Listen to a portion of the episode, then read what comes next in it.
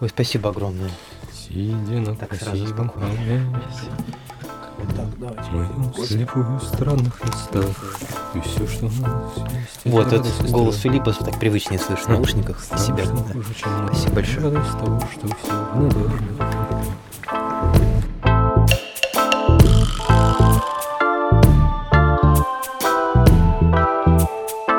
Привет, это Филипп Зитко, главный редактор проекта «Арзамас». Здравствуйте, это Максим Калинин, шеф-редактор проекта «Познание» и участник арамейского семинара «Лаборатория ненужных вещей». В этом подкасте мы обсуждаем, как христианские мудрецы, жившие в 7-8 веке нашей эры, отвечали на вопросы, которые волнуют нас прямо сейчас. На всякий случай предупреждаем, это подкаст об истории идей и об истории культуры. Мы не психологи, мы не коучи, мы ничего не советуем, а вы будьте, пожалуйста, осторожны при использовании опыта сирийских мистиков в домашних условиях. Для желающих готовы организовать паломничество в Северный Ирак. Именно так. Вы знаете, я попросил мою жену послушать предыдущий наш выпуск и спросил ее, ну как тебе? Она говорит, ну ничего, ты не мог бы в следующий раз как-то получше подготовиться. Этот выпуск, второй выпуск, посвящен чувству вины. В этом смысле я готов э, к этому подкасту последние 37 лет своей жизни, то есть всю свою жизнь. Что далеко ходить? В прошлый раз мы говорили о высоких духовных переживаниях, а я позволил себе рассказать про свой опыт похмелья. И вот я уже в момент говорения, в момент сравнения этих э, совершенно далеких между собой вещей испытывал некоторое чувство вины перед слушателем и перед теми, кто по-настоящему разбирается в вопросе, что я вроде бы занимаюсь, как сейчас модно говорить, э, как это, не субъективизация, а наоборот, а- обесценивание. Вот. А, обесценивание. Да, да, да. И я испытываю некоторое чувство вины, хотя этот подкаст даже еще не вышел. Можно еще ближе. Мы записываем сегодня наш разговор. Я с вами встречаюсь. Это прекрасный для меня опыт. Но незадолго до этого мне звонила моя дочь Нина, ей шесть с половиной лет. Она на даче сейчас. И она меня спросила, папа, когда ты приедешь? Мой любимый вопрос. Надо отдать Нине должное, она не то чтобы злоупотребляет этим. Но когда ты это слышишь, ты хочешь все бросить и, Максим, без обид, ничего личного, даже разговор э, о сирийских мистиках оставить э, на втором месте и поскакать к Нине. Я Да, испытываю чувство... знаете, дети наши на одной волне, видимо, потому что мои тоже вот сейчас мне пишут, э, сын мой старший шлет мне кучу смайликов, сначала радостных, а под конец уже гневных, О, боже. потому что мы готовились к этому подкасту, я не успел ему ответить. И я сейчас тоже испытываю чувство вины, что я так и не ответил, перевел телефон в авиарежим. О, Господи, теперь и я тоже испытываю чувство вины. Ой, да, это... Ну, ну вот, Восплачемся, братья, как сказал Макарий Великий. миллион каких-то вин появляется в моей голове. Это такой бесконечный, как говорит э, наш э, соавтор этого разговора Лиза Марантиди, бесконечный вин-вин.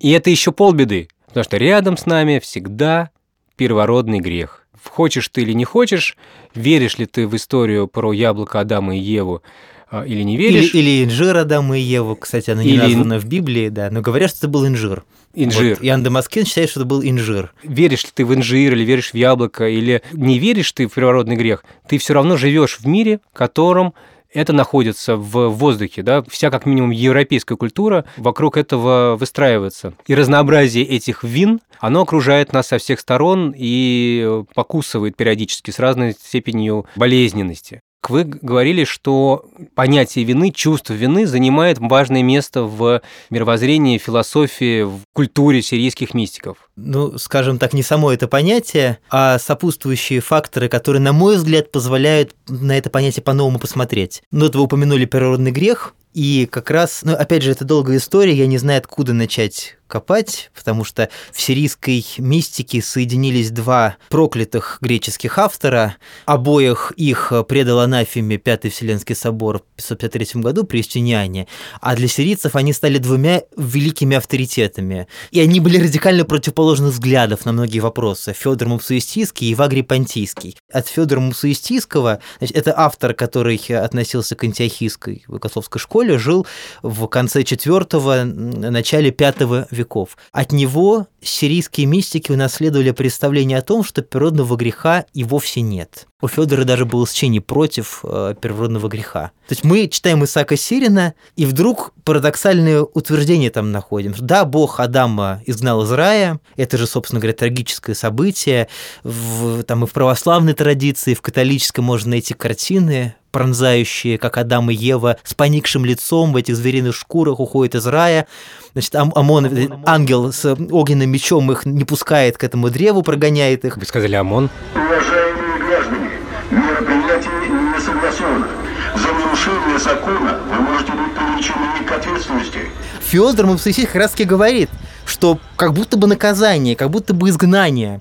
А на самом деле это просто был план Бога, чтобы Адам вышел из рая и начал возделывать всю землю. Вот Исаак Сирин-то повторяет за ним. Они говорят, неужели вы думаете, что Бог захотел, чтобы Адам и Ева остались на этом маленьком клочке земли? Зачем Богу было создать такой большой и прекрасный мир? И он говорит, «Э, просто нужно было, чтобы они шли и преобразовывали всю эту землю. А то, что описано в Библии, это изображение божественной педагогики. То есть это не наказание. И вот как раз в пятом томе своем Исаак Сирин говорит, что Бог не наказывает за что бы то ни было. К этой теме мы еще вернемся. Так вот, получается, что нет предвеченной вины, нет вины, унаследованной от прародителей. И отсюда совершенно другой взгляд на то, что человеку делать со своей жизнью, своими комплексами, страстями, мыслями и отношениями.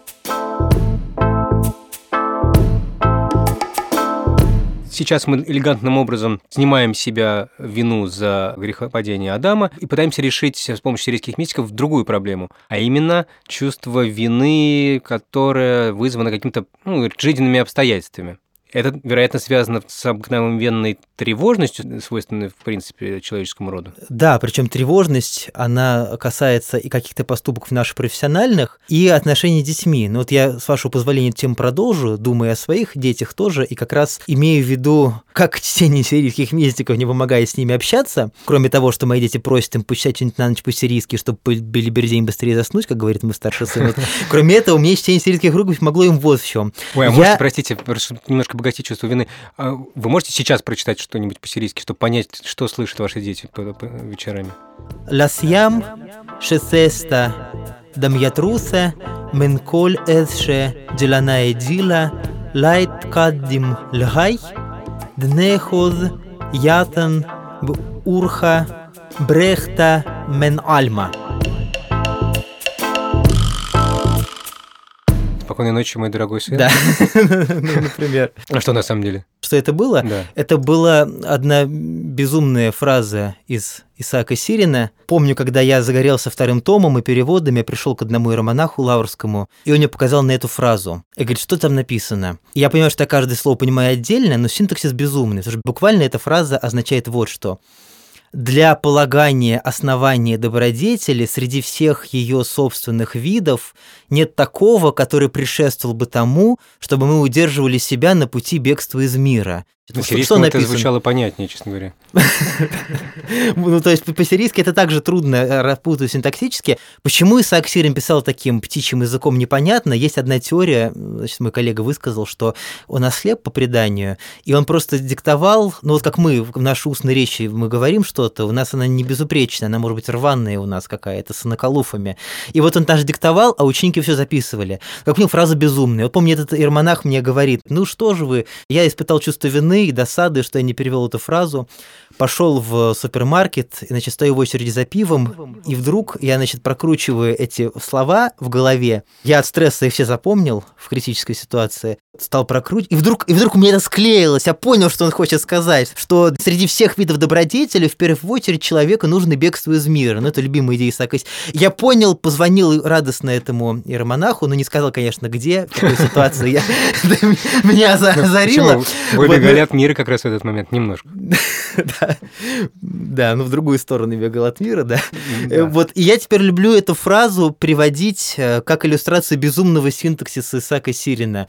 Так вот, помимо этой белибердени, как говорит мой сын, который читаю на ночь, чем мне помогает текст сирийских мистиков? Из них я вынес для себя, что мир не запрограммирован на то, чтобы быть идеальным на 100%, да, на 95. Хотя, когда я своей жене сказал на 95, она говорит, ну что ты перфекционист, на 70.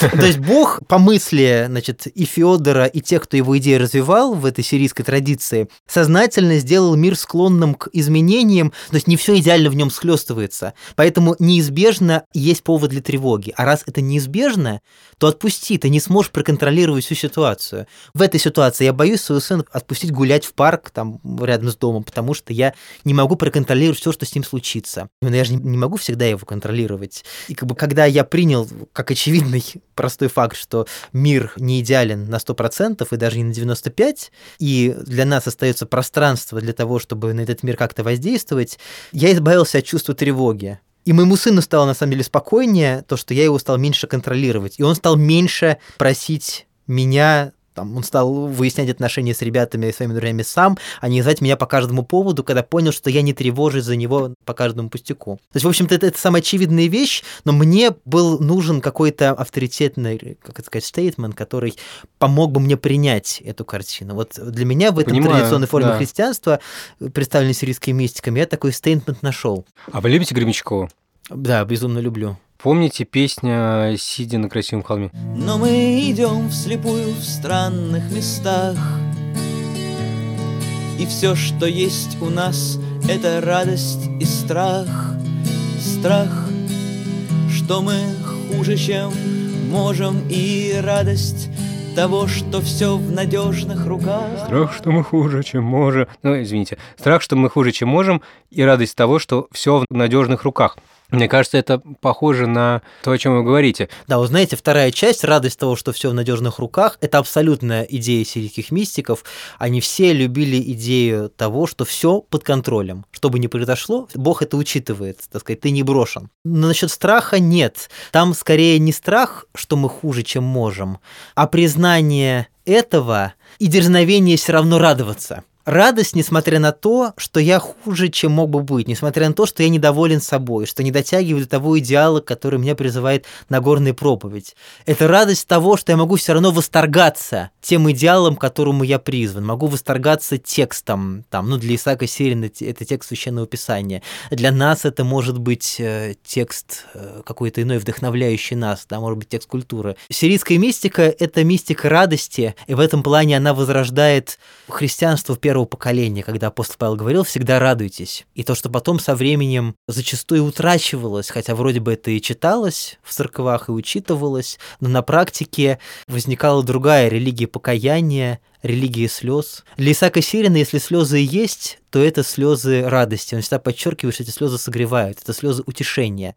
Ты можешь плакать от того, что ты переживаешь других людей, плакать от того, что ты несовершенен, но для него это радостотворная печаль, для него это то, что приносит успокоение. То есть то несоответствие, которое неважно, религиозный или нерелигиозный человек видит несоответствие между своей жизнью и между тем или иным идеалом, явленным в священных текстах или внутри самого себя, это называют перфекционизмом. Это несоответствие сирийские мистики решают не в пользу «Ох, насколько же я далек от идеала, и поэтому я испытываю чувство вины», а решают иначе «Ох, как прекрасен идеал, и здорово, что я к нему иду». Да, да, именно так. Вы отлично это сформулировали. То есть, действительно, когда Исаак Сирин или Иоанн или Иосиф Хазайя смотрят на идеал, они не говорят, какой я пес смердящий, такой секой. Ну, я в ранней юности своей, я понимал, что я не могу загореться этой любовью. Опять же, мы вот мостик к первому подкасту делаем, я думал, какой я, какой я дурак, какой я вот такой секой, никого я не люблю, какой я грешный, и при этом даже не могу признать, что я грешный. То есть это постоянное самокопание и это подавленность. А у них действительно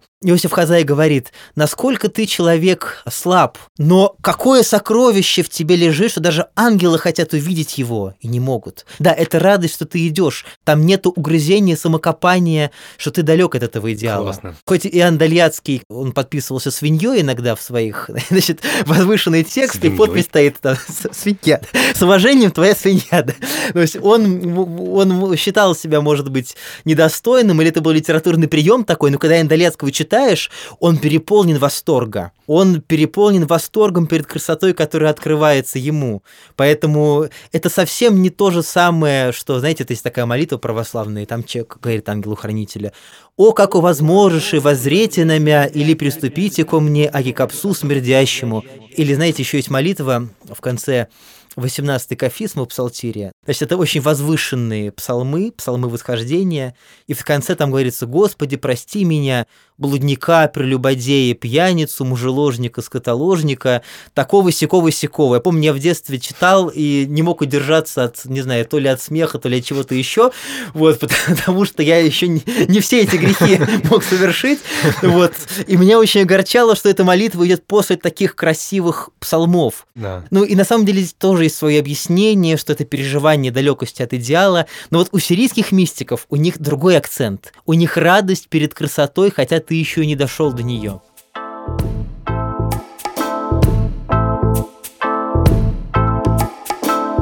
Вот про грехи, которые ты еще даже не успел совершить, это очень знакомая история, когда ты испытываешь чувство вины за то, что ты еще не сделал. У нас э, недавно была классная очень вечеринка в Розамасе. Дима Перевозчиков, один из людей, которые будут выпускать этот подкаст, наш легендарный выпускающий, живет не в Москве и периодически приезжает, э, и это всегда очень классно и всегда становится поводом для вечеринки. Я понимаю, что мне очень хотелось бы на этой вечеринке побыть внутри редакции, но почему-то я испытываю некоторое чувство вины перед моими близкими и уже заранее начинаю оправдываться, хотя, черт возьми, о чем идет речь. Мне это еще очень сильно знакомо с моей семьей, потому что если мы пошли с женой куда-то вдвоем, и мы посидели где-то в кафе, для, там, в ресторане или кафе, для моего старшего сына это триггер, он за справедливость, значит, мельчайшую.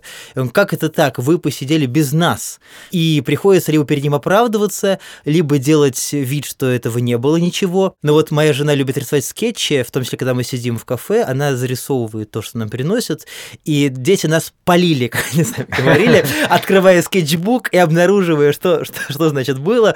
И после этого сын э, серьезно начинает упрекать. Или когда мы ездили вдвоем э, в Фессалоники, тоже я что-то чувствовал, считал необходимым оправдываться перед да, тещей, с которой да. мы оставили детей, что ну там э, это, это важный город, исторический, там очень много важного будет для моей работы. Да и моря там нет, там же портовый город, там и не искупаешься толком, нужно только куда- куда-то ехать, чтобы до пляжа доехать. В общем, я чувствовал, что просто поехать на море это уже некое такое необязательное, да, это не работа. Вот у нас, может быть, опять же, наследие этой культуры природного греха через много-много вот на киселе, но по-прежнему сильно действующий наш мозг, это представление о том, что пахать – это хорошо, отдыхать это плохо. То есть тебе должно быть трудно. А если тебе уже не трудно, то ты испытываешь по этому поводу некую досаду.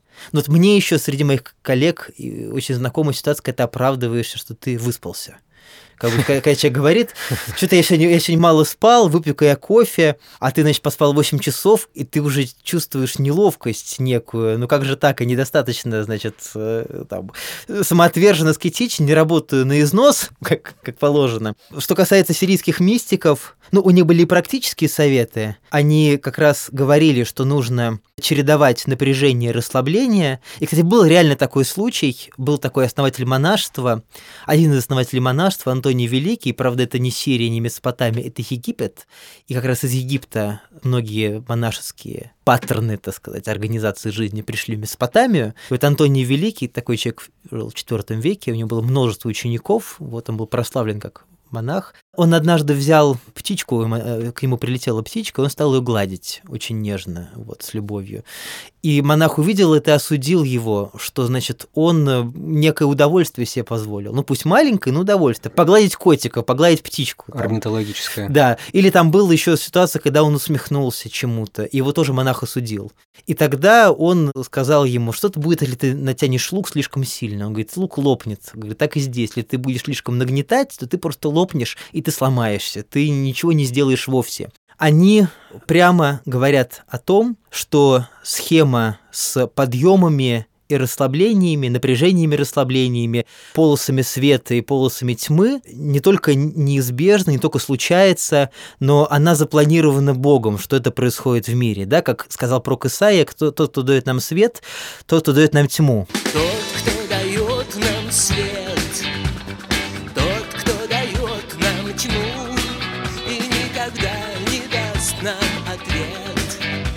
простой вопрос «Почему?». Это Бутусов Исаи в данном случае очень изящно перепел. Или Кормильцев, я не знаю, кто автор этой песни, да, гениальный. Скорее, кормильцев. Ну, я На- на- наверное, Кормильцев. Ну, в общем, это слова пророка Исаия, что Бог дает свет, Бог дает тьму. Это как бы изначальное древнееврейское мировоззрение, которое мы в Библии встречаем. Не в смысле, что Бог дает зло, такое онтологическое, хотя тоже вопрос отдельный и большой, а то, что периоды тьмы, когда мы испытываем некую досаду, упадок сил, желание отдохнуть, нежелание чего-то делать, это естественная, э- это программа, которая Богом вложена в устройство этого мира. И когда ты это понимаешь, ты отпускаешь. Я не должен ни в чем оправдываться в том, что я хочу отдохнуть, в том, что я хочу провести время так, а не иначе. Вы знаете, мы так или иначе говорим здесь о некоторой развилке, о том, что чувство вины versus э, умение радоваться. Я последние э, лет пять, наверное, шесть, э, у меня есть любимая книга, которую я читаю постоянно. Это дневники отца Александра Шмемана, замечательного священника, богослова, человека, который жил в Америке и оставил, среди прочего, том дневников. Читая его дневник, я слышу какое-то количество рифм с тем, э, о чем мы сегодня с вами говорим. В частности, он пишет следующую вещь. Начало ложной религии – неумение радоваться, вернее, отказ от радости. Между тем, радость потому так абсолютно важна, что она есть несомненный плод ощущения Божьего присутствия. Нельзя знать, что Бог есть, и не радоваться. И только по отношению к ней правильный, подлинный, плодотворный и страх Божий, и раскаяние, и смирение. Вне этой радости они легко становятся демоническими, извращением на глубине самого религиозного опыта. Внимание! Религия страха, религия псевдосмирения, религия вины. Все это соблазны, все это прелесть. Ну и так далее. И он задает такой вопрос. Где, как, когда извратилась, замутилась эта тональность христианства, или лучше сказать, где, как и почему стали христиане глохнуть к ней? Как и когда и почему, вместо того, чтобы отпускать измученных на свободу, церковь стала их запугивать и стращать? Эта тема огромная, и, конечно, она выходит за пределы сирийского христианства.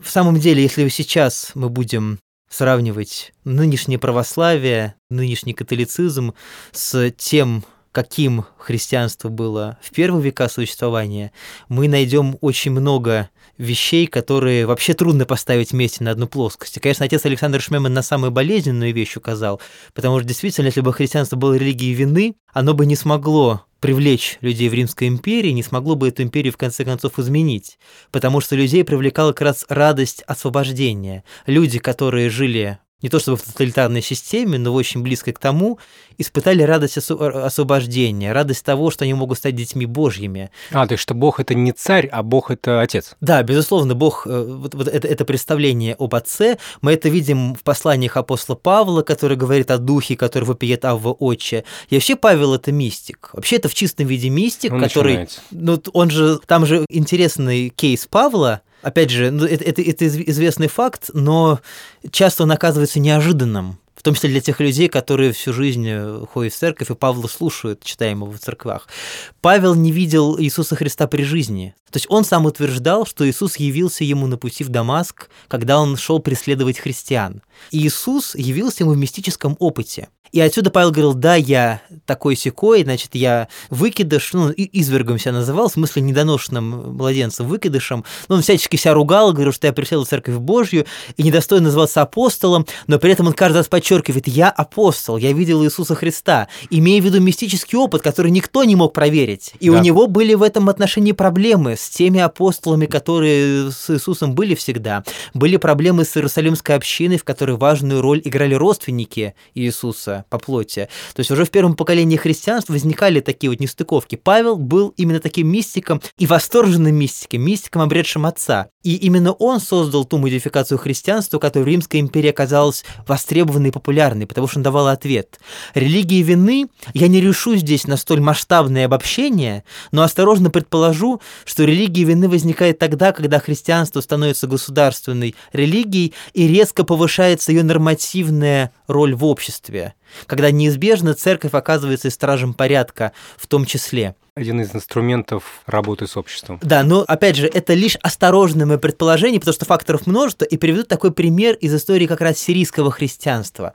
Есть такой замечательный автор IV века Мар Афрем Несибинский, или э, он известен как Ефрем Сирин. Это ведь не родственник э, нашего старого знакомого Исаака Сирина. Да, там у них разница получается в 300 лет между ними. Но Сирин это просто сириец, да, то есть два таких самых ярких представителя сироязычного христианства с под, под такими именами вошли в русскую культуру в том числе. Ефрем Несибинский. Совершенно неординарный человек, он писал гимны в огромном количестве. Гимны для богослужений, гимны для монашеских общин, которые не были общинами, уходящими из мира, это были общины городские, живущие в городе, и он был их наставником. Это была совершенно иная форма монашества. И кроме того, он был ректором Несибинской школы. Можете представить ректора вуза, который пишет песни для своих студентов и облекает какие-то... Про профессора философии, который пишет песни и облекает Садовничий, свои который- идеи. Да, например. А вот Ефрем был таким вот главой школы, который писал гимны, чтобы свои идеи донести до своих учеников. И в том числе распевал их вместе с ними. Его версия христианства – это версия принятия мира. Он активно вовлекался в споры богословские своего времени, активно участвовал в интеллектуальной жизни своего времени. Но со временем вот имя громкое осталось, потому что его звали пророком сирийцев, арфой Святого Духа, да, Пушкин наше все, вот Ефрем наше все, говорили сирийцы, бья в грудь, но при этом его идеи радостного христианства оказывались все менее понятными, все менее востребованными. То есть, в конце концов, возобладало монашество египетского образца, в конце концов, возобладало в какие-то эпохи апокалиптические чаяния, в какие-то эпохи, там, начиная с V века, конфронтация с византийской версией христианства. И вот постепенно идея радостного христианства утрачивается, радостное Потрясающе. христианство уходит. У нас есть отличный курс, который делала Юлия Богатко, собирал как редактор. Это композитный курс истории православия. Там 9 лекций. И ты буквально можешь наблюдать, как то, что пришло на Русь, на эту территорию, как одна система ценностей, одна система, од- одно мировоззрение, одна культура, потихонечку превращается во что-то немножко другое.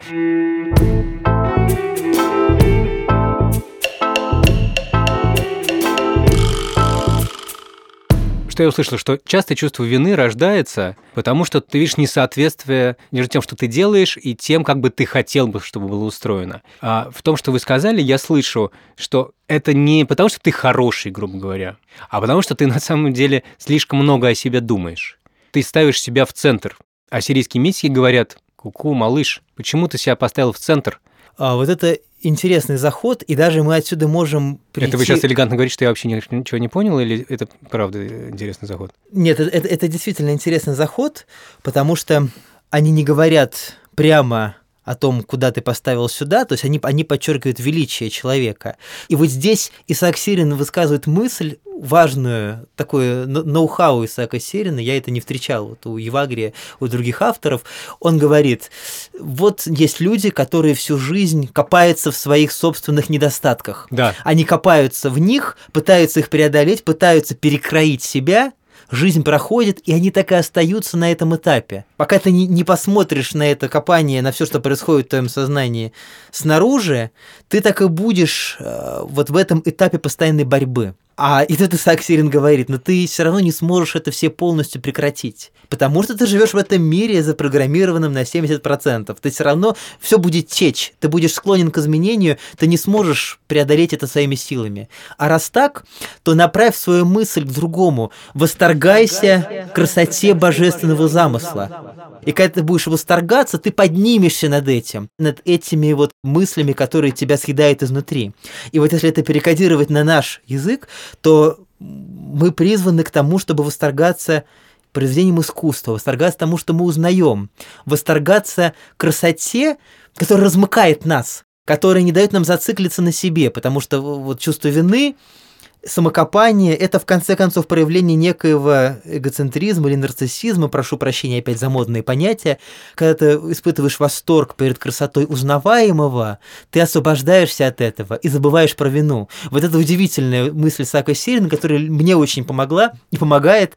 И я бы даже сказал, что в этом я вижу высшую цель Арзамаса. Не просто, э, не просто показать, рассказать о чем-то новом, не просто расширить кругозор, не просто доставить некое удовольствие, хотя это тоже все, все важно, но, но еще и помочь испытать восторг, который позволит человеку выйти из этого замкнутого круга, который разомкнет твою зацикленность и поможет избавиться от чувства вины. Потому что вообще восторженность, по мысли сирийских мистиков, это естественное состояние, в котором хорошо пребывать человеку. Сейчас я просто предельно восторжен. Гава Нагилова не смеха, хочешь сказать, да? Давайте ликовать и радоваться. Вот, собственно, Прекрасный хас... план. Хасиды тоже понимали это. Спасибо, с вами были Филипп Дедко и... Максим Калинин. Будьте осторожны при использовании идей и опыта сирийских мистиков в домашних условиях. О чем поговорим в следующий раз? Знаете, вот опять к детской теме очень актуально помимо вины. Еще раздражение, агрессия и злость. Знаете, злость на себя. Я вообще не понимаю, о чем вы говорите. Мне совершенно не знакомо. Ну вы святой человек. Наверное, вы уже на втором уровне созерцания созерцании. Вот, я вас раскусил. О котором мы обещали рассказать, да. но не рассказали. Знаете, но... Да, ну, да,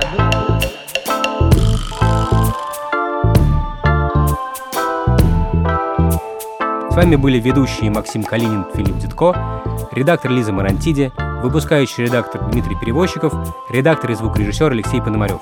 Пожалуйста, ставьте нам оценки в приложении, где вы слушаете подкасты, и оставляйте комментарии.